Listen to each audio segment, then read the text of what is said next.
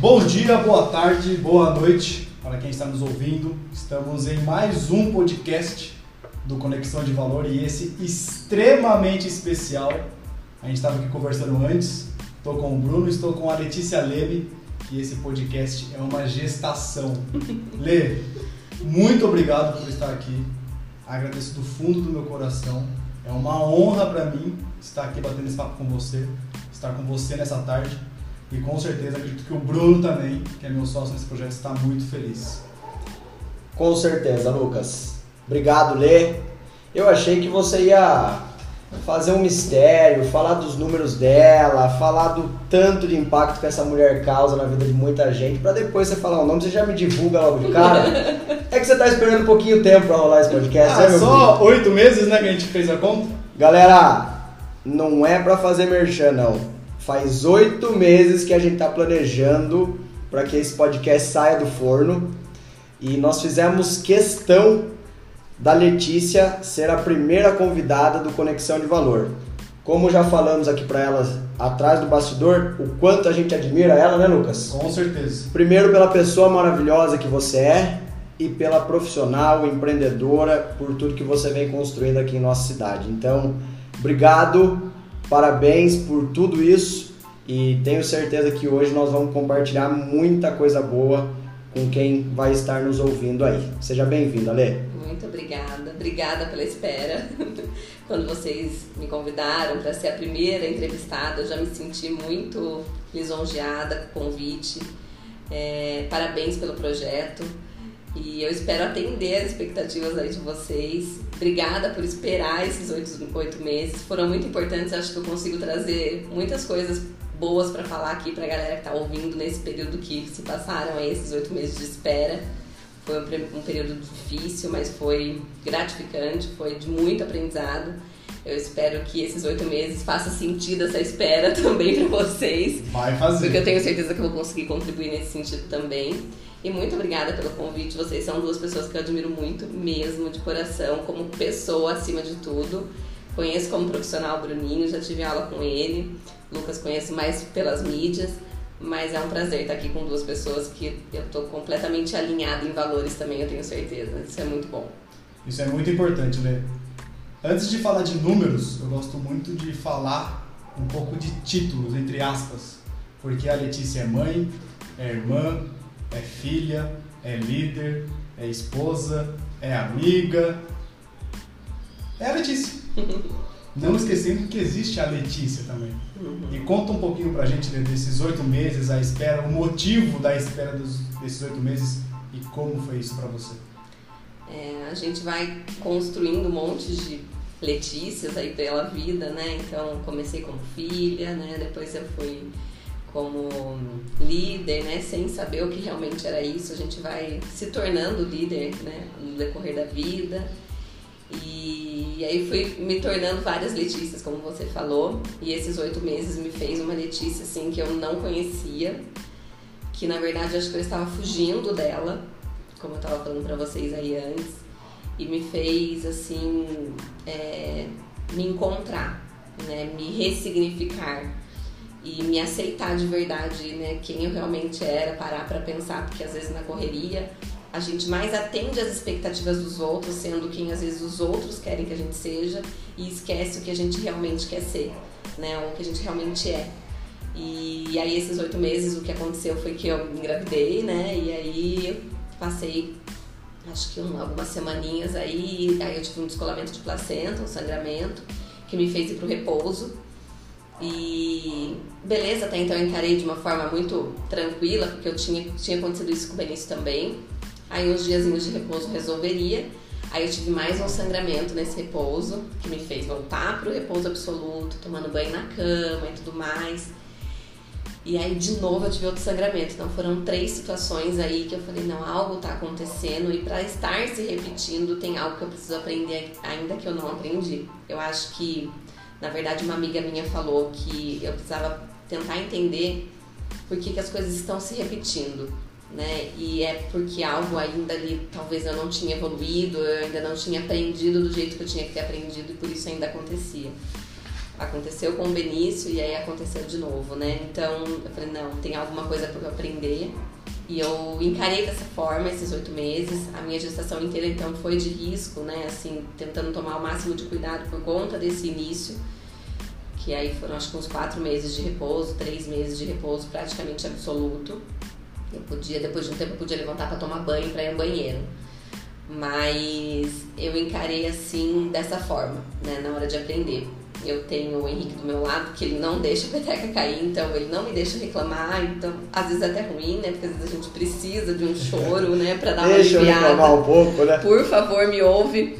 Mas hoje, graças a Deus, eu consigo enxergar da forma que ele enxerga nesse sentido. Aprendi muito com ele de, opa, se tá acontecendo é pra eu aprender com isso e pra, de alguma forma, isso lá pra frente ser muito positivo. E foi. Então, esses oito meses que a gente esperou aí, né? Foi por conta dessa gestação mais complicada e o Joaquim veio com 32 semanas de gestação, prematuro assim como o Benício. É, mas eu encarei também de uma maneira muito mais tranquila do que na época do Benício. Foi uma situação também mais tranquila, o Joaquim nasceu um pouquinho melhor, assim, digamos, né, comparando. Então ficamos 20 dias lá em São Paulo com o Joaquim na UTI, é, ganhando peso e tal. Então foi um. São oito meses aí de uma doideira, um turbilhão de coisas na cabeça para tentar entender, mastigar, diluir tudo, né? Assim, entender o que está acontecendo para que eu conseguisse hum, dar o melhor pro Joaquim também, né? Porque ele precisava de mim ali, digamos que inteira, né? Aquela, aquele momento era muito meu, tinha a questão da amamentação, né? A mãe tem que se dedicar muito, né, nesse começo. Então, para que ele ficasse bem, eu também tinha que estar bem. Então, mas foi muito importante, muito mesmo. Eu falo que o Joaquim veio para trazer uma nova Letícia para mim mesma, não para os outros, sabe? Mas para mim mesmo, para eu me conhecer melhor do que eu era. Nesse processo de oito meses, nesse seu repouso absoluto, o que, que você aprendeu? O que, que a Letícia aprendeu com isso? O que, que a vida quis te ensinar com isso?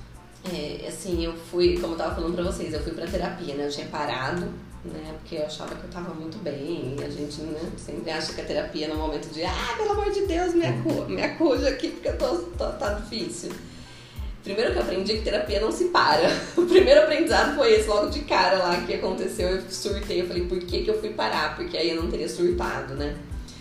Mas aí esse foi um grande aprendizado, né? Que a gente precisa de ajuda pra gente se conhecer, né? A gente não dá conta sozinho de entender tudo que tá acontecendo.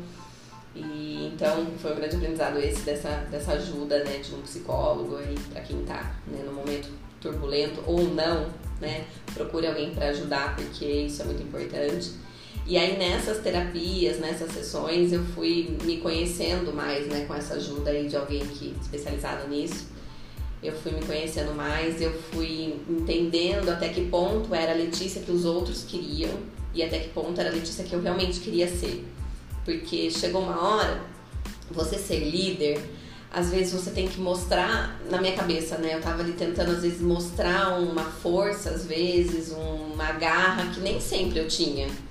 Entendeu? Então eu tinha que fingir muitas vezes, muitas vezes algo, né? Até pro Benício, né? Às vezes eu sou líder dele, não Com deixa certeza, de ser, né? É a mãe filho, dele, sou a mãe dele, então é um papel de líder muito forte. Um exemplo, né? E ele não precisa ter uma mãe forte o tempo todo, né? Ele pode ver minhas fraquezas e o meu liderado lá na farmácia também, né? Então eu aprender até que ponto é, eu estava me mostrando mesmo, né? Quem eu realmente era.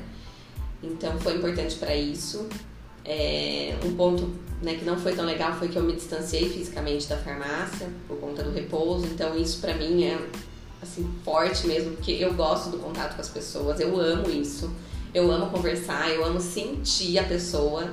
É, e eu acredito que não tenha tecnologia que traga isso, né? Graças a Deus, porque ela trouxe muitas coisas boas, né? Então, inclusive, eu consegui trabalhar de casa. Mas hoje eu tive, assim, alguns colaboradores que entraram nesse período meu de repouso e que eu sinto de que eu não olhei nos olhos dele, mesmo através da, né, da, das câmeras lá, do, do Meet e tudo mais. Eu perdi esse contato e eu quero recuperar logo, né? Que eu tô com pressa pra voltar, eu tô com ânsia pra voltar pra farmácia e ter esse contato com as pessoas. Então, aprendi isso também, sabe? De que nada substitui o, o olhar, o contato físico, o sentir da pessoa porque essa distância doeu pra mim, ficar longe da farmácia, dos meus liderados lá. Dos clientes, né, Lê? Dos clientes, eu já me distanciei dos clientes por não conseguir mais ser farmacêutica lá, Uhum. né? Apesar de ser farmacêutica Letícia, hoje eu sou representada pelos farmacêuticos e pelos balconistas, mas é uma coisa que eu quero resgatar quando eu voltar e eu sempre falo isso. O Henrique falou: você precisa voltar para os clientes, né? Porque é onde está o meu coração, né? De verdade, eu gosto da área de gestão, mas não é um ponto que eu mais amo lá dentro da farmácia. O que eu mais amo são os meus colaboradores e os meus clientes. É, independente de qualquer nível de gestão que a gente chegue, né? Número de lojas, isso assim, de verdade é gostoso, mas não é o que brilha meus olhos. O que brilha meus olhos é meu cliente olhando para mim, olhando para meus colaboradores lá embaixo, agradecendo. E eu não vivia mais isso mesmo antes, né? Então esse período também me fez repensar por que legal. não? Por que, que eu me distanciei tanto assim? Será que é um caminho que tem que ser mesmo? Porque é, a gestão me chama lá pra cima na parte administrativa? Ou eu posso seguir o meu caminho que eu amo mesmo de verdade, né? Então me fez pensar nisso, até junto com o Henrique, que é meu sócio também, né? Meu marido meu sócio, então a gente precisa pensar na empresa juntos.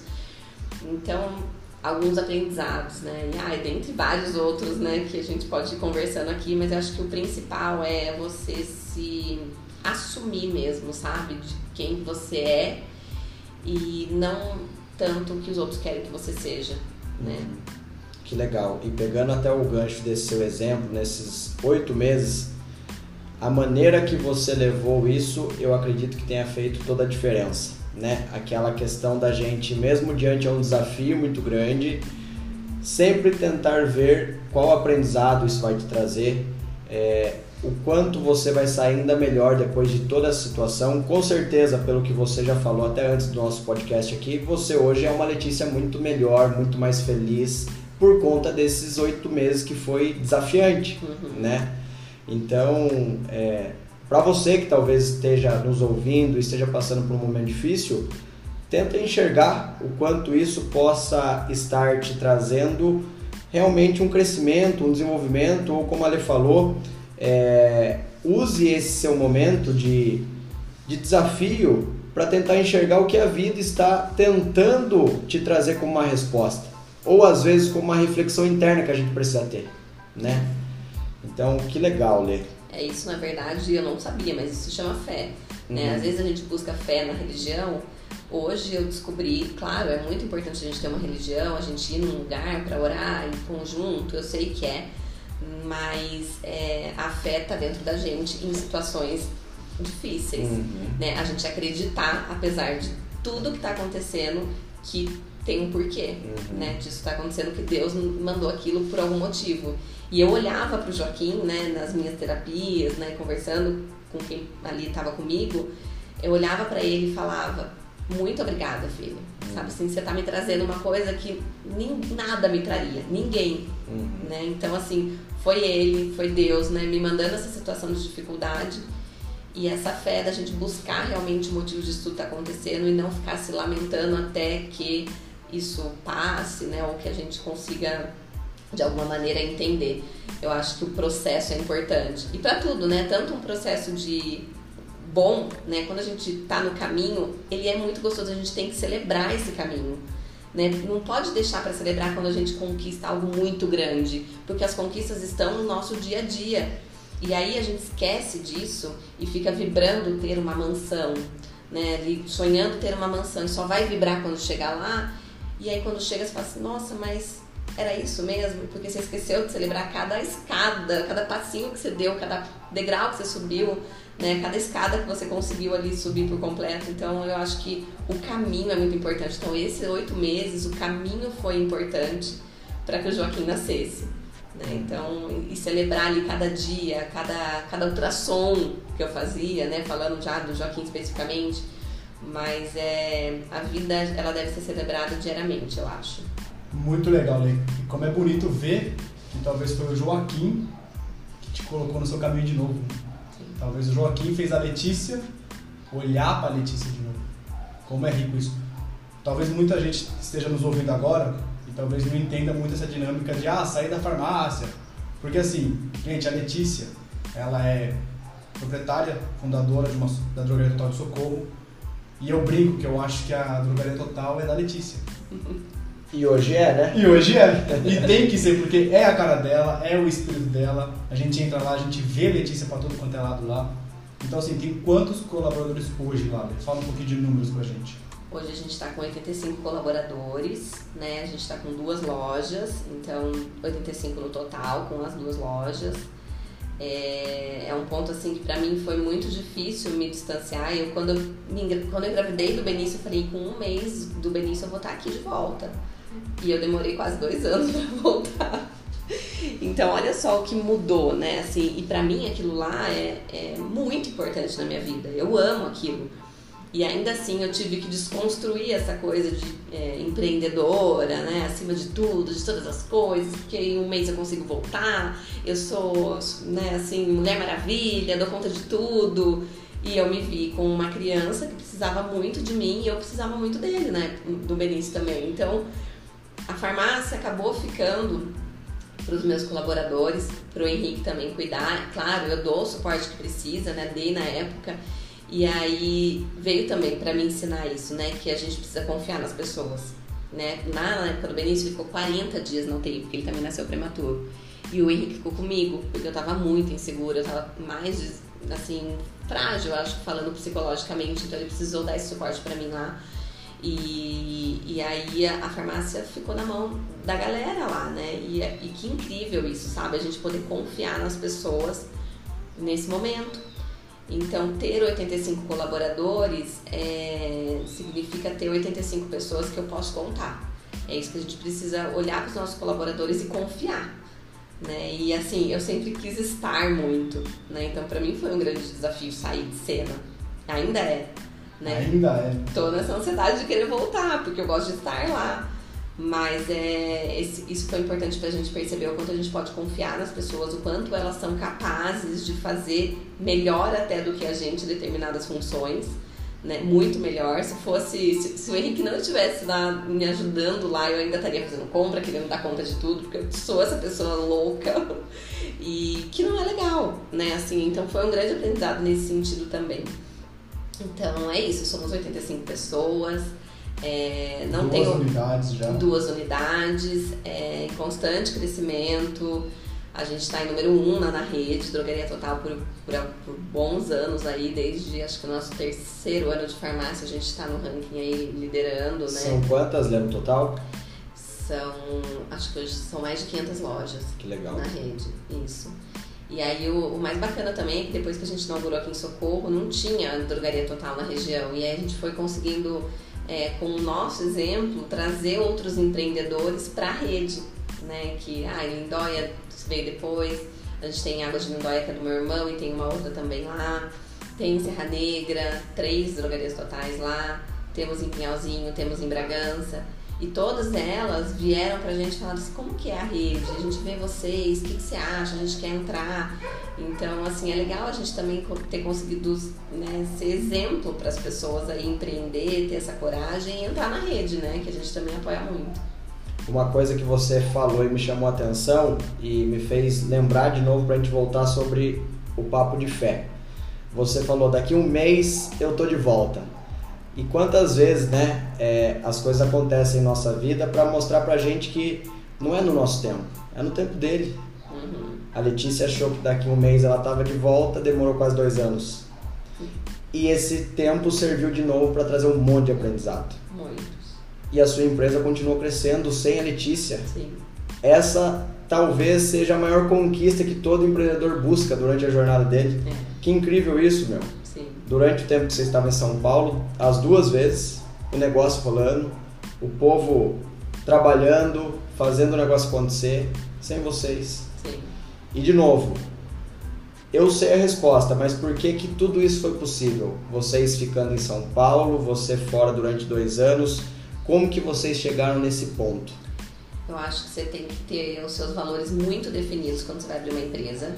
Muito assim, mas não é definido no papel, é definido no seu dia a dia. Você saber exatamente o que você quer dos seus colaboradores, no sentido de quem eu quero que eles sejam. É, e aí, isso, com isso, você constrói uma cultura muito forte. Né? Eu acho que a- eu ficava na farmácia nos primeiros meses, até o primeiro ano, das 7 às 11 da noite. Eu não tinha filho, eu estava casada com o Henrique, que também estava nesse giro de trabalho. Eu me dediquei muito nesse começo. É, então eu tive um contato muito forte com os meus colaboradores nesse sentido de quem nós somos. E aí se formou uma base de colaboradores. Alguns nem estão mais lá, mas eles ensinaram outros que a gente contratou que estão lá até agora. Uhum. Então eu agradeço quem esteve com a gente também, porque eles estavam realmente dentro do nosso barco, com os nossos valores. Uma e, delas está aqui. Inclusive, muito forte nos nossos valores, muito a Carol. Então, assim, que, quem já saiu contribuiu para que essa cultura fosse cada vez mais fortalecida. Então, acima de tudo, não é porque tiveram grandes treinamentos ou que tinham um currículo espetacular. Não foi isso que fez com que nossa empresa crescesse. Claro que isso é importante, eu não descarto de jeito nenhum. A gente tem que se profissionalizar, a gente tem que buscar cursos, mas o que a gente é de verdade, fortalecer essa cultura dentro da empresa, só depende de nós que estamos fundando no início. É a gente que vai ensinar, não tem como. Então, quem está querendo abrir uma empresa, não tem como não dar foco. Não tem. Eu nunca vi isso. Tá certo, de verdade. Assim, eu não acredito nisso. Se der, muita sorte. Ou algo tá às escondidas ali que o olho não tá Ensina tá a gente, né? Não, e, e assim, eu acho que se a gente realmente quer, a gente tem que focar. Né? Não existe a gente largar para outra pessoa logo no começo. Para mim não tem isso. Então eu acho que o que a gente ganhou lá no começo foi essa base, porque eu estava presente é, e eu não estava ensinando o que era de pirona, o que era neosaldino, o que era engolfe, o que era anticoncepcional. Eu estava mostrando para eles o que eu queria num atendimento. Então, ao contratar, eu já sabia o perfil que eu queria, porque eu já sabia o que o meu cliente, o que eu queria para o meu cliente. E aí a gente construiu essa base muito forte cultural e que fez com que a gente conseguisse sair da farmácia e que aquilo lá continuasse andando e evoluindo, né? As pessoas buscam conhecimento, buscam tudo, mas assim, o amor pelos clientes, o amor pelo que faz, a ética, né? O atendimento. O atendimento. É, é isso que dá segurança para os colaboradores conduzirem sozinhos, né? É saber que o que a gente quer deles, né? Eu não quero que eles sejam perfeitos no atendimento, que eles saibam tudo, mas eu quero que eles sempre ajam com ética, que são os nossos valores, com respeito, né? Esse trabalho em equipe, com essa questão da diversidade. Então, tem N valores lá que a gente são 10 valores, se eu não me engano, na nossa nossa missão Visão Valores que a gente fala lá no comecinho e que isso tem que ser vivido diariamente para que eles acreditem, acreditem que isso é real e que não é apenas um documento bonito de se ter numa empresa. Né? Então, formar um documento desse é um peso muito grande, né? porque isso que conduz a empresa depois. Então, eu acho que o que fez realmente que a gente conseguisse sair e deixar na mão deles foi a nossa cultura e esse, esse esforço muito grande, esse foco muito grande no começo, que fortaleceu essa base aí, que conseguiu cuidar de todos os outros que foram chegando, chegando, chegando, e aí a gente se tornou praticamente uma família mesmo, né? Porque são os valores muito iguais. Às vezes nem na família tem isso e uma cultura muito fortalecida mesmo. Que legal. Muito legal isso que você está falando. É, você está trazendo muito uma coisa que eu gosto demais, que é a questão de você e o Henrique ter que ser exemplo para as pessoas. Então, se você quer que a pessoa se dedique, você tinha que primeiro se dedicar à sua empresa. Se você quer que as pessoas tenham foco, você primeiro tem que ter foco na sua empresa. Acho que isso é um valor também, né? Falando de valor, Zé, qual que é o principal valor da Letícia hoje? Nossa, a gente vai se descobrindo, né? Quando eu vi essa pergunta aí que vocês iam fazer, eu fiquei pensando. Eu acho que é uma coisa que eu tenho desde sempre, assim, que é a humildade. É uma coisa, assim, que eu sei que me faz é, me aproximar das pessoas com é, eu não sei, eu acho que isso acaba trazendo uma energia muito próxima das outras pessoas que também têm essa humildade. Eu acho assim, eu, eu me identifico muito com pessoas que têm essa, esse valor também. Eu gosto de estar com esse tipo de pessoa. É, não busco estar com muitas pessoas que têm muitas coisas e ficam falando só disso. Eu não gosto muito de falar de coisa material, não gosto mesmo. Isso não, não, não me interessa falar disso para as pessoas, o que eu tenho ou o que elas têm eu gosto de saber quem elas são. Eu, eu não sei se é a palavra humildade, mas acho que é, sabe? Eu acho que é isso. E, e pensando nisso, nessa, nesse valor, eu acho que é o que me fez chegar até aqui. Porque quando eu me formei, eu cheguei numa farmácia aqui em Socorro como sócia.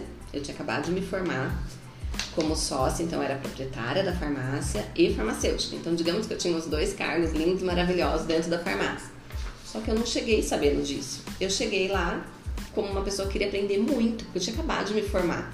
E na faculdade eu não aprendo na, o que aprendo na prática, né? Então eu cheguei lá e comecei a aprender com a Aline, que hoje está comigo, com o Pedro, que era meu sócio, com a Heloísa. Eu cheguei lá e falei assim: eu quero guardar remédio, porque eu não sei atender ainda, então eu vou escutar as pessoas atendendo. Então eu acho que essa humildade me fez aprender muito, me fez olhar para as pessoas que elas tinham muito a me ensinar, muito. Hoje eu estava vendo uma mensagem que eu estava buscando uma, uma, um contato de uma pousada, nada a ver. E eu vi uma mensagem hoje com a Aline, inclusive, lá no comecinho. Então, assim, e, e eu falei assim para ela, eu gostaria, quando eu saí da sociedade, eu falei para ela, eu gostaria muito que X pessoas estivessem comigo, e citei os nomes das pessoas que eu gostaria que estivessem comigo no futuro. E as pessoas estão comigo, essas pessoas. Que lindo, né? Que eram as pessoas que eu mais me identificava. Então, assim, eu aprendi muito com essa humildade. Porque eu poderia ter chegado lá, ficado dentro do escritório e ficado me achando. Já sou formada, já. Me formei, sou tenho você não tem, meu amigo, dá licença que eu sei mais do que você. Mas pelo contrário, eu não sabia nada. E eu cheguei lá falando, gente, me ajuda pelo amor de Deus. Chamava um farmacêutico no balcão, eu puxava a mão de alguém ali do meu lado, falava, vem comigo, pelo amor de Deus, que eu não sei nada. Eu atendia ligação, eu falava, não tô entendendo nada, que remédio é esse? E eu era farmacêutica. Então, e assim, para mim foi muito natural. Eu não sofria de não saber, sabe? Eu chegava em casa feliz da vida porque eu tinha passado um dia com pessoas que me ajudaram muito. Então eu acho que isso me aproxima de pessoas muito especiais, essa humildade, sabe? Assim, de pessoas acho que talvez não gananciosas, sabe? No sentido negativo. Sim. Eu acho que isso me ajuda a ir cada vez mais é, perto da, do sucesso mesmo, que eu acho que é isso, sabe? Sucesso é ter pessoas, já adiantando aí uma pergunta, ter pessoas do seu lado que sabem quem você é, que estão com você de verdade, assim, pelo que você é real. Então você pode fracassar, você pode não ter o que você, de repente perder tudo que você tem materialmente falando, mas que você continue com essas pessoas do seu lado. Isso é sucesso para mim. Ter pessoas de verdade do seu lado. Sobre valor, acho bem legal né, a gente falar disso, porque assim, falar de valor é muito delicado, né? O que é humildade para você, o que é humildade para o Bruno. Por isso que eu falo para todo mundo, quando for falar de valores, até na sua empresa, com os colaboradores, fale em comportamento, que foi o que você acabou de falar. Humildade, mas discorreu Exemplifique. comportamentos, porque talvez o que você chama de humildade eu dei outro nome, só isso. Uhum. E o que você falou eu acho muito lindo, porque eu falo para todo mundo. Para mim, humildade, gente, é uma frase que eu vi lá no Senac, que para mim ela é tremenda. Humildade é você saber que ninguém é tão grande que não possa aprender e ninguém é tão pequeno que não possa ensinar. Para mim, isso é humildade. E é o que foi o que você acabou de falar. Cheguei formado, mas espera aí, tem alguém atrás do balcão com mais experiência do que eu que não é formado? Ele sabe mais do que eu. Muito mais. Então me ajuda. me ensina. Uhum. Eu adoro ver alguém que fala assim, Lucas, eu adoro aprender, eu quero aprender. Eu, quanto mais eu sei, mais eu percebo que eu não sei nada. Eu amo essas pessoas, eu me conecto demais com esse tipo de pessoa. Acho que é por isso que nós três estamos aqui. Os nossos valores se conectam muito grande. Uhum. É por isso que nós estamos aqui e é por isso que chama conexão de valor. E ser grato a essas pessoas que te ensinam, né? Porque assim, eu aprendi muitas coisas que, assim, até questão de atendimento mesmo, que eu levo pro resto da minha vida. E assim, se eu cresci, né, profissionalmente, foi porque eles me ensinaram lá. Com certeza, né? O meu diploma era um detalhe. É uma autorização só. Só. É só uma autorização para falar de remédio. Que era obrigatório ter um farmacêutico lá, mas assim, quem estava lá me ajudando mesmo não tinha esse diploma. E eles me ensinaram a atender, eles me ensinaram amor pelo cliente, porque eu não queria drogaria. Eu não queria, eram duas, eram duas coisas que eu não queria: drogaria e nem laboratório, né? Análises clínicas. Queria ir para uma indústria, trabalhar na Natura. Eu falei, gente, o que, que eu ia fazer dentro do laboratório? Hoje eu penso nisso, Hum. né? Que é o que eu menos quero, é ficar dentro de uma sala. Então, assim, eles me, eles me, me, me ajudaram a me conhecer e me ensinaram o que é essa questão do atendimento. E eles estão comigo hoje, isso é incrível. E o quanto os seus valores, o seu comportamento é, trazendo a questão da humildade, de sempre buscar, estar buscando aprender, de confiar nas pessoas que já tinham mais experiência, de estar aberta para isso, né? Fez você chegar onde você está hoje, né? E vocês hoje têm uma coisa que eu admiro muito, que é a gestão humanizada. Então, hoje se a gente perguntar para os colaboradores quem é a Letícia, é, talvez não seja a patroa, mas é uma amiga, é uma parceira de trabalho, é uma pessoa que se preocupa com eles, Uhum. né? E a, a gente estudando um pouco sobre gestão vê muito sobre isso, meu. a gente precisa se preocupar com as pessoas que estão ao nosso lado, que estão dentro do nosso barco. E você sempre fez isso desde o começo. E isso fidelizou as pessoas que estão com você até hoje, ensinou eles a importância de tratar outras pessoas que vinham embaixo ali da, da liderança, né, da hierarquia. Então, é, essa gestão humanizada e dentro de tudo que você falou, juntando valores, juntando gestão, fez o que a drogaria da Letícia hoje se formou através daquela grande missão que vocês fundaram e colocaram o cimento forte desde o início, né, para manter o que ela o que ela é hoje. Por isso que eu acho difícil a gente dar uma receita, assim, né, para quem tá começando. Porque eu acho que é você. Você quer mesmo isso, de verdade? Seu coração tá falando que Primeiro você ponto, quer. né? Primeiro ponto, seu coração tá falando isso?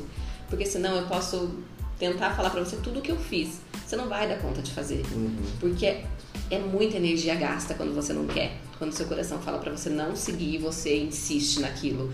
Você vai ficar doente né? Porque você está fazendo alguma coisa que você não quer. Então, às vezes, olhar para o concorrente não é o caminho. A gente tem que sempre olhar para a gente, falar quem eu realmente sou e o que realmente eu quero construir.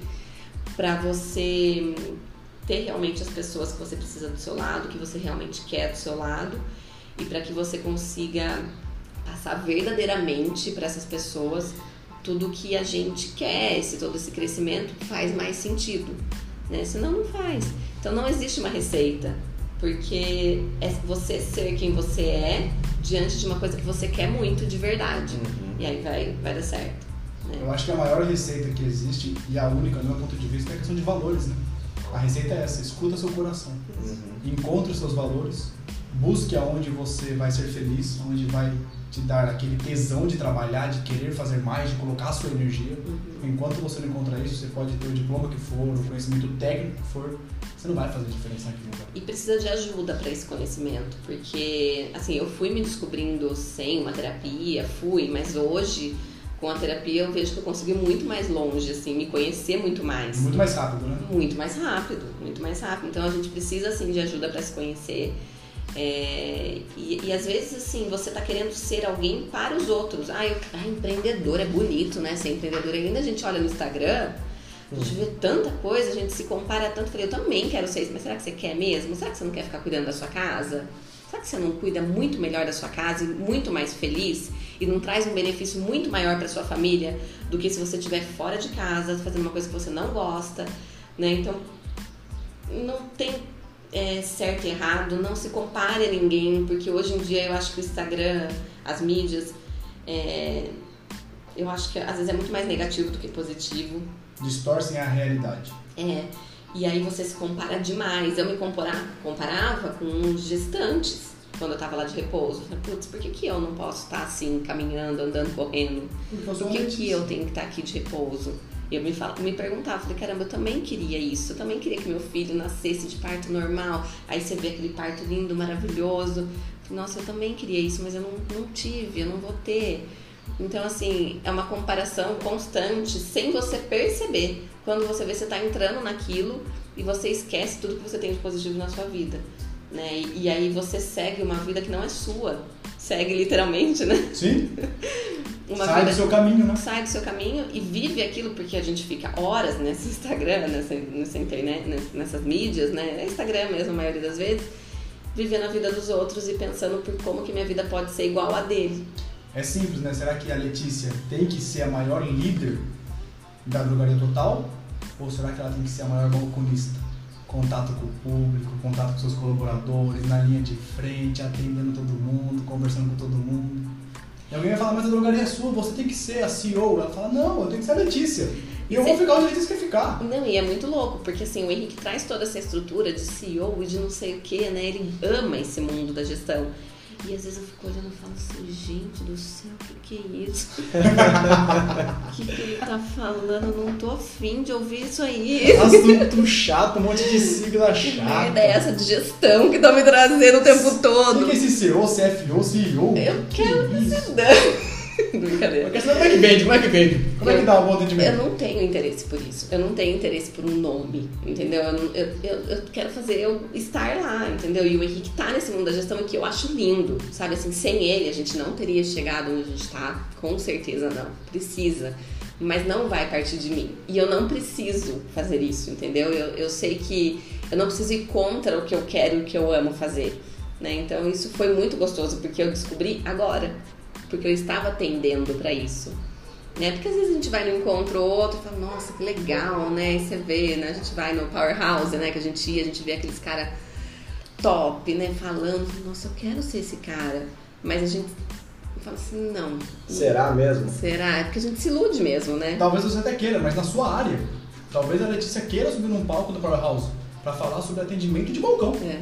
E não de gestão de madrugaria com 500 funcionários. Não, eu não quero. Eu quero falar como que atende 500 pessoas num dia e termina o dia sorrindo. Isso. Até porque você tem uma pessoa do seu lado que cuida da parte da gestão. Graças a Deus a gente é diferente. E foi difícil a gente descobrir isso. A gente brigou muito. A gente ainda briga. Eu tô O tempo todo, porque a gente é diferente. Ao invés da gente agradecer, a gente briga. Eu toquei nesse assunto exatamente por isso, velho. Porque o Conexão de Valor é sobre autoconhecimento e empreendedorismo. Porque a gente sabe e reconhece a importância do autoconhecimento dentro do empreendedorismo. Você saber colocar cada peça no seu lugar, você saber reconhecer onde cada perfil tem que estar. Então a Letícia talvez precise estar no atendimento e o Henrique na gestão. Uhum. E tá tudo bem, e tem que ser desse jeito. Não adianta querer um puxar um pro lado do outro. Não, é reconhecer onde cada um tem que ficar. É, Há um tempo atrás, é, o Henrique adora, né? 85 colaboradores, minha meta é 100. E eu falo, ai gente, mas quando era 20, eu conseguia falar com todo mundo, era tão gostoso. E se eu abrisse um negocinho pequenininho só pra voltar naquilo ali? Letícia, abre a sua cabeça, mulher, pelo amor de Deus. Ele fica louco. Você tá louco? Eu querendo chegar no 200, você tá querendo voltar nos 20. Mas é exatamente por isso, né? Porque o crescimento nos traz esse afastamento. Não tem como eu cuidar dos 85, né? Não tem isso. É humanamente impossível. Sim. Então, o grande desafio é liderar líderes, Sim. Né? E aí que tá também. Porque aí como é que o, o líder tá mostrando que é a nossa cultura realmente. Então, liderar líderes é de A grande Letícia responsabilidade. ter passado para algumas pessoas no começo foi fácil. E agora, a Letícia desenvolver uma pessoa que passe para outra pessoa. Exatamente. né? E tocando sobre o assunto Henrique e gestão, um abraço para você, viu, meu amigo, que vai estar nos ouvindo em breve. E logo nós vamos convidar ele, né, Lucas? Tem que convidar. A gente né? convidou a Letícia primeiro só para causar uns ciúmes nele, viu, Lê? A gente sabe do ego dele. Ai, que bom que você A sabe. gente conhece bem. Não convida não, deixa ele lidar com isso. Vamos chamar uns 10 primeiro, depois ele vem. Lê, dentro do nosso público aqui do podcast, nós temos bastante empreendedores que nos escutam. E eu gostaria que você trouxesse um pouquinho do quanto foi importante, simplificando, você ter cuidado da parte operacional e o Henrique ter cuidado da parte da gestão. O quanto foi importante para vocês estarem onde vocês estão hoje, trazendo esses dois fatores. É, eu acho que nós termos sido diferente, assim, então assim, não foi uma receita acontecer naturalmente. Começa aí. Então foi do coração de cada um mesmo, né? Então não foi assim, ah, quem que vai cuidar do operacional? Vamos decidir. Não, foi meio que naturalmente Foi acontecendo. Foram se encontrando, né? A gente se encontrou. Então isso foi muito bom. É, acho que tem muita gente ouvindo que também deve estar com sociedade familiar aí, que também não é fácil, mas assim, um conselho é, se está muito diferente as opiniões, agradeça. Os olhares são diferentes, isso é muito bom. Né? Então, assim, hoje, é, ainda que por mais difícil que seja, o Henrique ser da gestão e eu ser mais operacional, a gente percebeu que a gente se completa. Então, às vezes, a gente tá numa discussão e a gente fala assim, meu Deus, e olha só, a gente tinha que agradecer. Porque senão a gente teria que contratar outra pessoa para cuidar daquilo e aí a gente estaria discutindo o mesmo assunto e aí seria muito pior. Né? Então, é, foi muito importante isso pra gente cada um focar, né, no que realmente tem que focar. E hoje o grande desafio do Henrique é estar no operacional lá no meu lugar, porque eu não tô lá. Então, o quanto é difícil quando você faz uma força contrária ao que você é, né? Então ele tá penando lá, mas com um desafio muito grande, porque realmente não é o que ele onde ele realmente gostaria de estar, mas ele tá encarando isso como um grande desafio. Então, a falta que fez essa, esse olhar meu operacional, ele fala assim, ah, lá vem a Letícia nos detalhes, porque eu sou a chata, assim, né? Mas fez isso, dele, ai Letícia, por que você tá perguntando isso? Eu falei, ó, isso aqui vai refletir naquilo. Então, o olhar dele é muito amplo, Uhum. né? O olhar dele é, é louco, assim, eu nem, nem sei qual que é a palavra que eu uso, mas é essa amplitude mesmo que ele vê nas coisas, essa grandiosidade, né? Onde eu quero chegar, como chegar. E eu vou lá nos passinhos falando, mas se a gente fizer isso aqui não vai dar certo nos detalhes. Então, o operacional eu entendo que é esse olhar mais detalhado para cada É processo. mais um micro. o micro e ele macro. É exatamente isso. Então isso se complementou, porque senão eu estaria ali no micro e a gente não evoluiria no sentido até de inovação, que ele traz muito, porque eu não consigo é, imaginar zilhões de possibilidades. Eu fico ali, ele me traz e eu falo como que a gente pode chegar. Porque se seguir aqui, e ele não curte essa coisa do micro, sabe? Ele fala, ah, como você vai chegar aí, é problema é seu. Claro que a gente tem um suporte um do outro, mas foi, foi essa a importância, né? A gente, ele conseguir, a gente conseguir crescer de uma maneira hum, estruturada e acelerada ao mesmo tempo. Uhum. Né? Então, que é um grande desafio. Às vezes a gente para e fala, "Opa, será que a gente está crescendo da forma certa mesmo? Será que não é o momento da gente parar um pouquinho? Vamos Mantendo andar os pilares que você falou no começo. isso, será que a gente não está esquecendo de nada? Então a gente está num momento assim, de reflexão. E aí a gente traz junto esse momento de reflexão, apesar de um estar ali no, na gestão, outro no operacional, a gente consegue pensar junto em alguns momentos que são importantes, né? Eles se cruzam o tempo todo. Então acho que a importância foi essa, né? Da gente não esquecer dos detalhes, porque eu tô lendo um livro que é O Jeito Disney de Encantar os Clientes parei aí por um tempo, voltei agora de novo. Falei, não, vou voltar nele porque eu não estava tão focado na empresa. Falei, não, vou voltar porque agora tô discutindo um pouco mais com o Henrique da farmácia. E é muito louco o quanto eles se atentam aos detalhes. Então, o cliente percebe nos detalhes, né? Os colaboradores percebem nos detalhes. Então, eu trago isso e ao mesmo tempo o Henrique traz aquela coisa doida da inovação e da gestão também, né? Que, que também faz muito sentido para uma organização, deixa os colaboradores mais é, confiantes também nessa questão de organização, né? E gestão. E então, assim, é, é, é completamente importante ter esses dois pilares. É o casamento perfeito. É o casamento perfeito. Mas não é fácil. Não, como nenhum casamento é.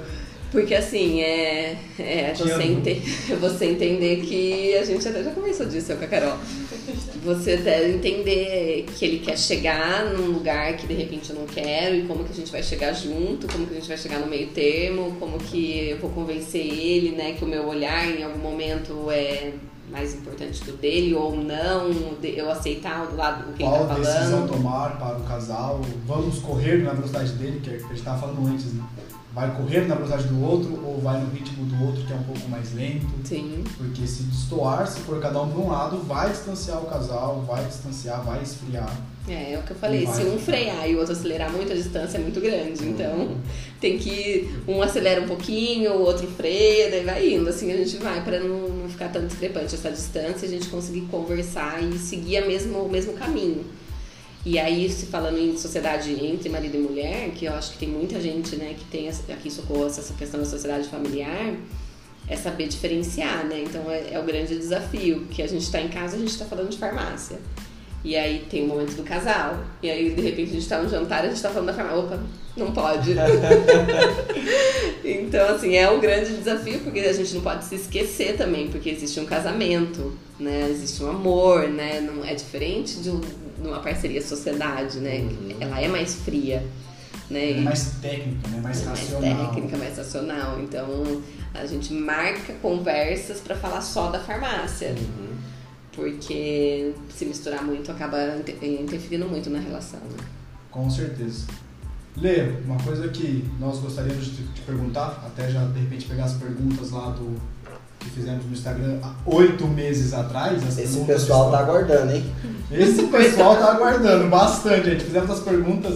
O Bruno abriu uma caixa de perguntas há oito meses e o pessoal fez a pergunta. E uma delas é muito legal, muito importante. É uma pergunta que eu sempre gosto de perguntar. Não sei quem perguntou, se consegue ver da mulher, se tem alguma dificuldade. Pra gente agradecer o pessoal que pergunta também. A Diana, A Diana, qual que é o. Diana Leme. Faz o- a pergunta aí, por favor. Bom, então quando a gente anunciou que traríamos a nossa primeira convidada há oito meses atrás, a gente fez um mistério, né? E a gente abriu uma caixinha de perguntas para o pessoal participar com a gente, que é esse momento que a gente vai trazer agora. Então, obrigado, né? A todo mundo que participou. Tivemos bastante perguntas. E a primeira pergunta aqui foi da Diana Leme. Beijão, Di, obrigado por participar. Ela perguntou o seguinte, Lê, você já se sentiu sendo tratada diferente por ser mulher à frente de grandes decisões? Por quê? Eu vou responder uma acho que ninguém imaginou que eu ia responder isso, mas eu nunca me senti. eu não sei se porque eu nunca eu estava muito confiante do que eu queria, do que eu estava falando, do, não sei, né, assim, ou de, porque eu nunca trouxe essa questão de que eu era inferior por ser mulher. Meu pai nunca me mostrou que eu não conseguiria por ser mulher dentro da minha casa, nem minha mãe nunca falou disso pra mim. Eu acho legal falar do assunto, mas assim, eles nunca me falaram que eu seria mais frágil por ser mulher. Nunca ouvi disso. Então eu fui, fiz a faculdade como uma pessoa. E aí nenhuma situação eu me senti assim. De verdade, assim, porque eu acho que eu não consigo enxergar isso. Se aconteceu, eu não, prestei atenção. Não, não, te afetou, né? Não me afetou no, a nível de. não deixou de se eu, afetar com aquilo. Né? Então, assim, eu acho que tá na base da família, da educação familiar, trazer essa questão do, do preconceito, né? Com homem, mulher, no ambiente de trabalho, principalmente aí, né? Que a gente luta para isso muito eu tô nessa luta junto com a mulherada, com certeza, mas nunca me senti prejudicada por ser mulher. E eu acho que tem grande importância, sim, eu ter tido pais que me incentivaram, que nunca me mostraram que por ser mulher eu não conseguiria ou que eu teria dificuldade, eles nunca falaram disso. Às vezes até pode ter sido um erro, né? Às vezes a gente tem que mostrar que o mundo aí como ele é, mas não mostraram, eles sempre me deram força. E eu tive um marido também que nunca me colocou numa posição inferior por ser mulher, então, tipo, fica quieta que você é mulher, ou vai lá lavar louça, que seu papel é lá. Eu nunca ouvi nada disso. Então eu acho que isso foi muito positivo para que eu nunca sentisse esse preconceito, porque tenho quase certeza que deve ter passado por mim, mas eu não percebi, não me não afetou em nada. Por conta das pessoas, eu acho que me que estão do meu lado, tanto os homens quanto as mulheres que estão do meu lado. Muito legal, eu acho bem bacana isso que você falou. Você traz um, um olhar que eu gosto muito, quanto que os homens da sua vida validaram o fato de você ser mulher e te permitiram ir para a vida sendo mulher. Uhum. Eles nunca te colocaram para baixo, nunca te negaram sua opinião, sua voz. Tanto o seu pai, que, meu, é um empreendedor de socorro, uhum. extremamente respeitado. Vai até ganhando, ganhando nome de uma rua, não é? Sim. É, então, é extremamente respeitado na nossa cidade toda. A história de socorro tem no seu pai. Uhum. E o seu marido também, que é incrível também. Então, assim, os homens da sua vida te validaram é, eu acho que eles é, me validaram, me engrandeceram o tempo todo, assim, me fizeram, me empoderaram. Acho que essa eu palavra. Eu não falo é. mais isso. não, não, Geraldo Rufino me ensinou. Que que ele não fala? empodere mais mulher, gente. Porque toda mulher tem poder dentro dela. Ela precisa ter voz de espaço e, e voz e espaço para poder falar. Ela precisa ter espaço para poder falar, mas poder ela já tem. Nunca empodere uma mulher, ela já tem poder. É o que seu pai e o Henrique fizeram. É, talvez então eles valorizaram esse hum. poder o tempo todo e nunca duvidaram, né, desse poder. Eu acho que talvez nunca seja limitaram essa... nunca me limitaram. Acredito que seu pai é pelo oposto, né? Deve ter sido um exemplo de ah, empreendedorismo. Ele só me empurrava pra frente. Vai então, então vai, então vamos. Não podia falar nada pra ele, vai. Tirei carta, né? Minhas amigas, não, não podia pegar o carro do pai, não sei o que lá. É, pode pegar, pode ir onde você quiser. Então, assim, sempre muito confiante mesmo. Com, em cada passo que eu dei desafiador, assim, os meus pais me. Vai, vai que você consegue, vai que você consegue. Então. Que legal. É. Que bacana. Lê, você já sentiu dificuldade de falar sobre negócios com outras mulheres? E você sente falta disso ou não? Sinto bastante falta. É... Dificuldade. É, fica um assunto meio breve, né? Às vezes assim eu não consigo entrar muito dependendo com quem eu tô conversando, assim, eu tenho bastante amigas que não são, né, empresárias, então, às vezes, entrar nesse assunto do dia a dia, das dificuldades lá, é mais difícil mesmo e acaba sendo mais curta a conversa, porque não, a gente não, né, acaba não, não se aprofundando. Mas hoje eu posso dizer que eu me identifico muito com as pessoas que eu consigo falar sobre isso, assim, com as mulheres. Que eu consigo falar, porque é, não vejo mais tanto sentido em falar de uma festa, de um salão, um cabelo.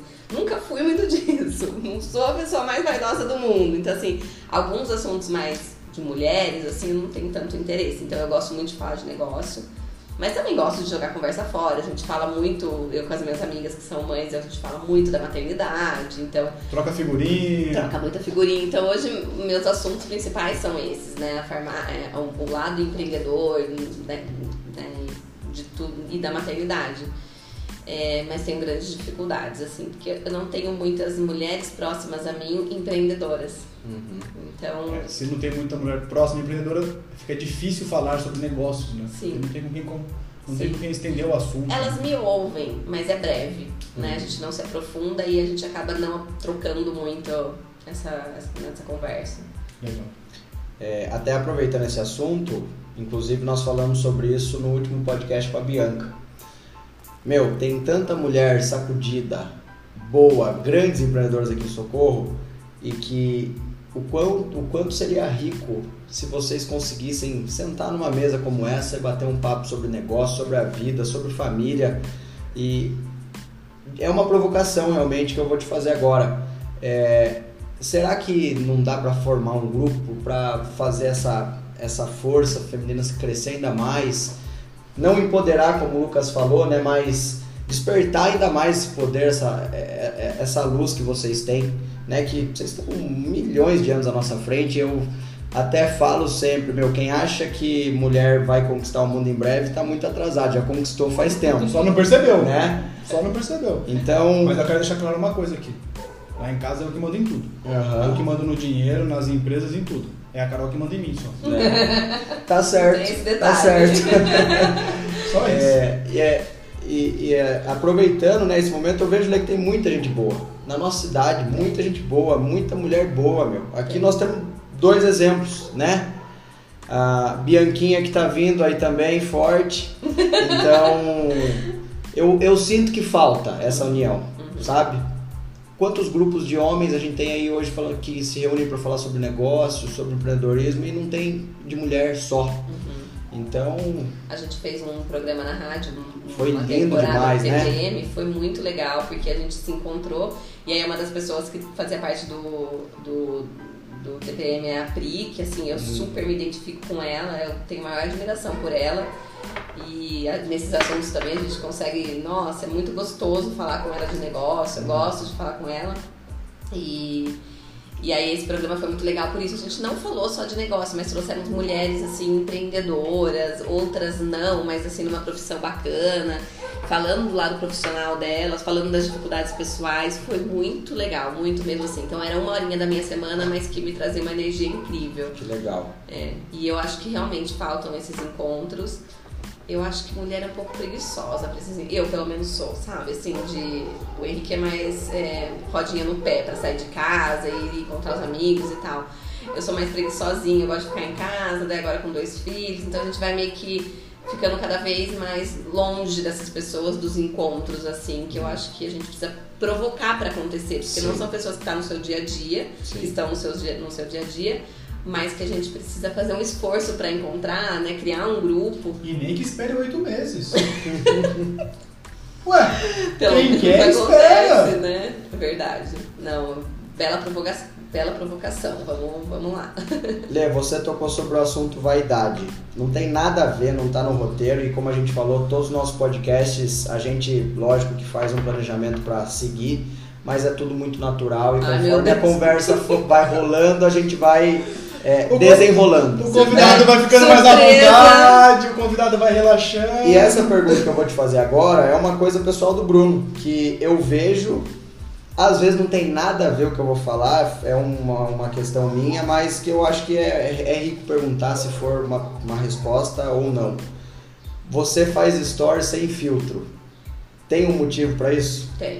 Primeiro que eu já tentei colocar filtro, eu não me vejo naquele negócio. Então, gente, isso aqui não sou eu. Eu já tentei colocar filtro. E já fiz, acho que bem no comecinho. Só que é, eu acho que as mídias já tá com filtro demais, sabe? Assim, eu não. Eu acho que as mulheres se cobram demais, se comparam demais e nada daquilo é real. A própria câmera já do Instagram já existe um filtro ali. Já não é, já, é, já é. já altera a Já realidade altera, nua, né? Não aparecem minhas ruguinhas da testa, nada. Já fica lindo, maravilhoso. Eu coloco um filtro ali, eu pareço uma boneca de plástico ali. um negócio. Eu não consigo me enxergar naquilo de verdade, me incomoda. E aí tem essa questão de realmente eu querer mostrar com as minhas imperfeições, quando eu for me expor, É, a gente já não coloca quando a gente tá triste lá, nem as nossas dificuldades do dia a dia. Agora eu vou esconder ainda o que eu tenho de negativo no minha, na minha aparência física. Só Então, a perfeição. só a perfeição. A gente já esconde tanta coisa ali, né, dos outros, né? Finge ser que nem eu falei, né? Até eu me descobrir quem eu realmente era, o que as pessoas queriam que eu fosse. E aí eu vou lá pro Instagram, eu não gosto de filtro, né? Então, assim, a mulher que trabalha em casa, ela sabe disso, né? E ela adora um filtrinho. então, às vezes ela coloca lá, ai, você viu que eu coloquei um filtrinho, né? eu falei, não coloca. Ai, mas você tá muito feio. Eu tenho certeza que você não tava feia. Faz sem filtro. Daí Ela tirou uma foto você tá sem filtro, né? Viu como tá bonita? Porque vira um vício é, essa questão do filtro aí, eu acho que transcende para outras questões da vida. Eu acho assim, você não se aceitar e ai, o Instagram me cansa um pouco disso, sabe? Assim, e eu fico nele o dia inteiro. Então, assim, pelo menos a minha parte eu faço de não colocar um filtrinho ali, porque eu acho que não. Ó, Letícia sai daqui com uma tarefa de criar um grupo só de mulheres que vai chamar Mulheres Sem Filtro. E no próximo desafio do Conexão de Valor vai ter uma tarefa. Olha lá, já tem uma Ninguém pessoa comigo, pode pronto. postar filtro no Instagram naquela semana do Instagram. Todo Semana mundo- não, meu filho, pro resto da vida, sem ah, não, A gente faz filtro. primeiro uma semana pra todo mundo lá. Numa postagem do meu. Instagram, eu coloquei uma foto minha do Henrique sem filtro e daí eu coloquei sem filtro porque a gente gosta assim. Daí eu falei um pouquinho do relacionamento numa legenda lá, né, que nada é perfeito, sabe? E a vida já tá muito cheia de filtros, sabe? Não, não, não vale a pena, a gente tem que se aceitar mais. E nós precisamos da realidade, né?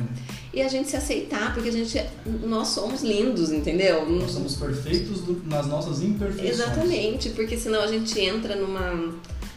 numa.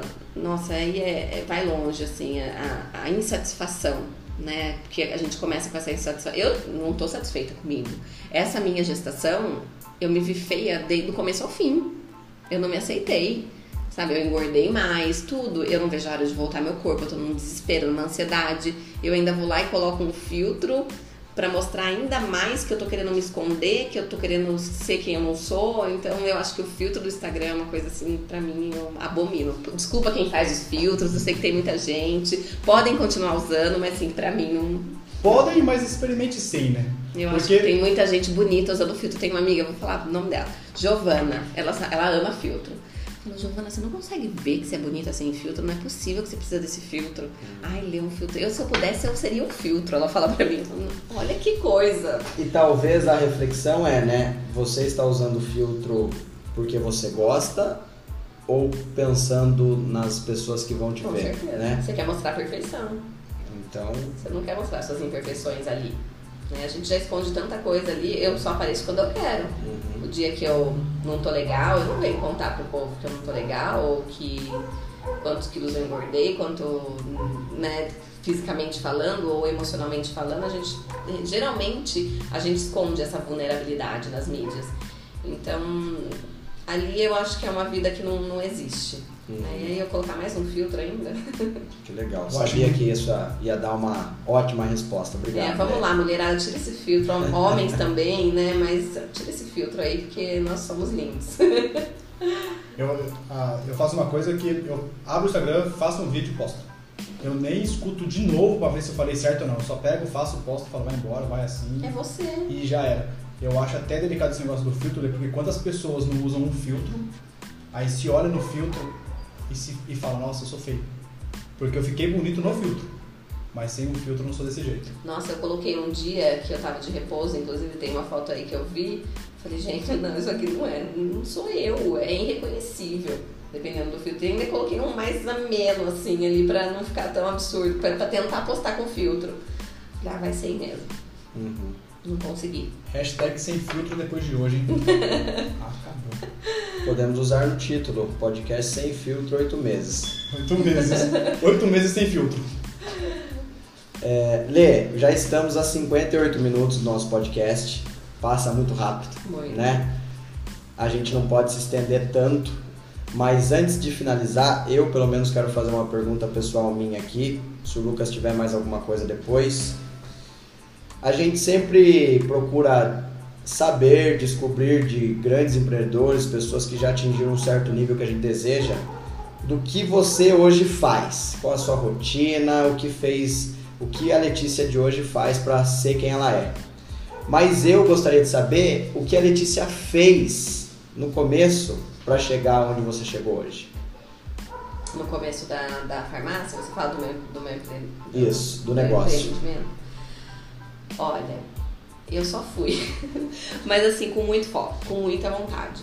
Muita vontade de ser diferente aqui em Socorro, de não ser só mais uma farmácia. Então eu, eu via tudo, sabe? Eu pesquisava tudo, eu estudava tudo que tinha que estudar. E aí depois de inaugurada, era das 7 às 11, dedicação total. Eu almoçava na farmácia. Dedicação total a cada, cada, cada detalhe lá dentro. Então, falar que existia uma rotina é meio difícil, porque tinha um atendimento, daí tinha as contas, mas era assim, eu acordava às seis e meia e ia feliz da vida trabalhar às 7 horas. E lá eu ficava até às 23 horas. Chegava em casa, deitava e dormia de uniforme. O Henrique me acordava 3 horas da Sério? manhã. Letícia, pelo amor de Deus, eu tomava um banho, você ficou na farmácia o dia inteiro. Tomava banho de madrugada, muitas vezes eu fiz isso. E no outro dia eu tava lá de novo 7 horas da manhã, feliz da vida. Então era uma rotina assim que eu fiz por meses. Até que a gente contratou uma farmacêutica, eu conseguia sair pra almoçar e tudo mais. Então eu não acho que isso seja saudável a longo prazo, então não queria essa vida pra sempre. Mas lá naquele momento era uma vida que eu tinha assim, que eu tava muito feliz e realizada, que era me dedicando ao máximo àquilo que eu realmente queria do fundo do meu coração.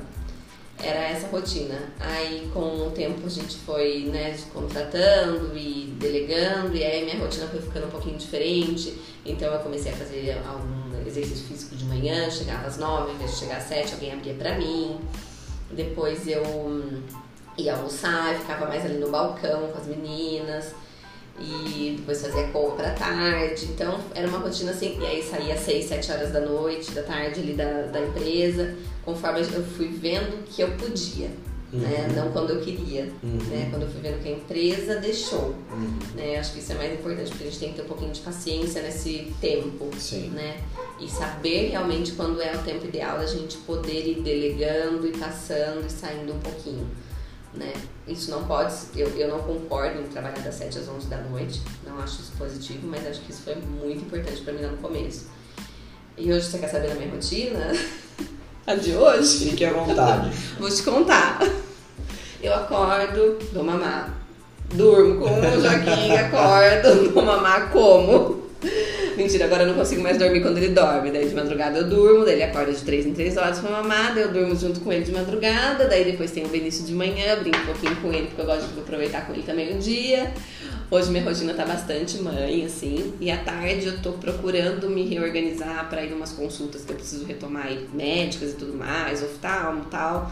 E pra eu começar a voltar um pouquinho na farmácia, que eu tô tentando organizar essa rotina, assim como eu pude vir aqui, eu sei que eu posso ir pra farmácia um pouquinho, porque eu tô sentindo falta disso, meu coração tá pedindo, né? Então eu, é- essa rotina eu tô tentando me organizar pra eu conseguir fazer, porque eu acho que depende muito da gente também Legal. né? Pra não ficar me lamentando, ah, eu não consigo porque o Joaquim é muito novinho, eu não quero entrar nessa, sabe? Eu quero perceber aí a minha rotina e, ah, eu posso sair por uma horinha e fazer minhas coisas sim. Legal. Dormiu, dá um pulinho na farmácia, se ele acordar, volta pra casa. Exatamente, até Temos porque... esse privilégio de socorro, né? Exatamente. Então assim, gente, Letícia, você mora o quê? Cinco minutos a pé da farmácia? Nem isso, né? Nem isso, né? Só descer o morro ali, tipo. É, Então assim, é privilégio, né? Lê? exatamente. E eu, graças a Deus, eu tenho quem me ajude também em casa, né? Que tá com ele agora nesse momento, então eu preciso aproveitar disso. Ao invés de lamentar, vamos colocar a vida aí pra correr do jeito que a gente quer de verdade, Legal. né? Lê, se dependesse de mim, eu ficava aqui a tarde inteira conversando, aprendendo muito com você, com o Bruno, que eu sempre aprendo também. Mas precisamos tomar cuidado com o tempo. Eu ia fazer uma pergunta que eu queria muito saber, mas eu vou mudar minha pergunta pelo teor da nossa conversa. Se a Letícia hoje, a Letícia de hoje, pudesse deixar uma mensagem para todo mundo daqui para frente, para todo o universo, qual seria essa mensagem? Eu acho que é celebre o hoje, o que você tem hoje. Agradeça o que você tem hoje. Eu acho que sonhos são importantes pra gente buscar, mas não esqueça de celebrar e agradecer o que você já conquistou e o que você está conquistando diariamente. E agradeça a todo as pessoas que você tem à sua volta. Agradeça e aprenda com elas. Elas vão te ensinar, eu falo muito mais do que qualquer outro curso. As pessoas estão o tempo todo nos ensinando e é só a gente olhar para elas. Então eu acho que é isso. Legal. Carol, põe os aplausos aí, Carol, pra finalizar o nosso podcast. Só não põe filtro, tá? Lê, os oito meses com certeza valeram a pena. Foi incrível. O nosso podcast com convidado está de fita aberta. Estreamos. Começamos. que vem os próximos agora. Que não demore oito meses. Verdade. Senão vai ser um por ano. E de verdade valeu muito a pena. Com Obrigada. certeza, eu falei isso segunda-feira no Story, falei, meu, pare pra pensar que às vezes você vai postar alguma coisa, compartilhar alguma coisa, ou estar aqui dedicando o tempo e a energia que nós estamos, a diferença que isso pode fazer na vida de uma outra pessoa.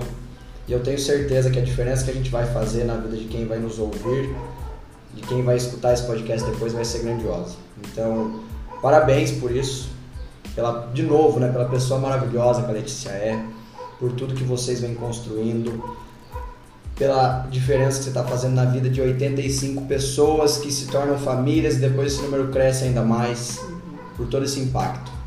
É um grande, é um grande prazer e uma satisfação enorme ter você aqui hoje com a gente, viu? Você sabe o quanto eu te admiro.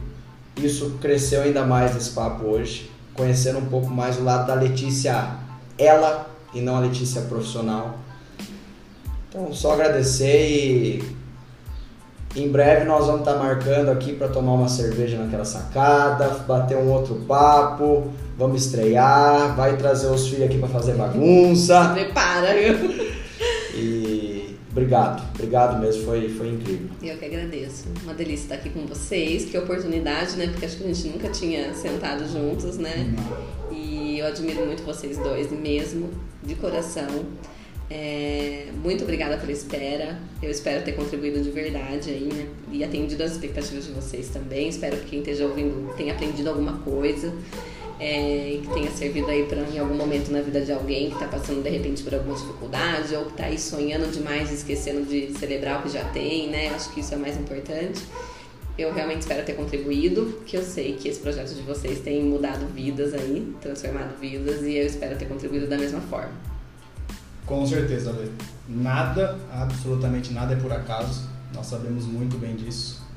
E você não atingiu a minha expectativa, porque a minha expectativa que está aqui na minha frente era uma Letícia muito mais profissional, drogaria total, muito mais de empreendedorismo. E o que você trouxe hoje foi a Letícia. Como o Bruno disse, a Letícia mulher, a Letícia ela, a Letícia mãe, e superou demais as minhas expectativas. Eu acho que foi melhor do que isso aqui. Que Então bom. a gente não usou nem um terço disso aqui. Foi muito mais a Letícia sendo ela, sem filtro. E esses oito meses foi talvez pra gente poder encontrar essa Letícia hoje. Com certeza. Acho que eu Há oito meses atrás não você- falaria nem metade do que eu falei. Não, Que você demais. teria colaborado, mas em oito meses, com certeza você veio para colaborar muito mais. Eu tenho certeza que tem gente ouvindo esse podcast que precisava ouvir o que você falou hoje. E se- é, quem tá ouvindo também, né, seja quem vocês são no ambiente de trabalho, né? Então você falou que você ouviu muito mais a Letícia profissional. A Letícia profissional é a Letícia pessoal, né? Então seja quem vocês realmente são, estejam no lugar que vocês possam ser, né? Porque isso é mais importante também. Estar num lugar que te aceite, quem, como você é, e não que você tenha que ficar buscando o tempo todo se reinventar ou mudar, né? Ou Colocar filtros. colocar filtros e isso no, no final do dia cansa. É isso, galera. Esse foi mais um podcast do Conexão de Valor, conectando valor com Lucas Corse, Bruno Faria, hoje com a nossa convidada especial Letícia Leme. Obrigado e até a próxima. Muito obrigado, gente.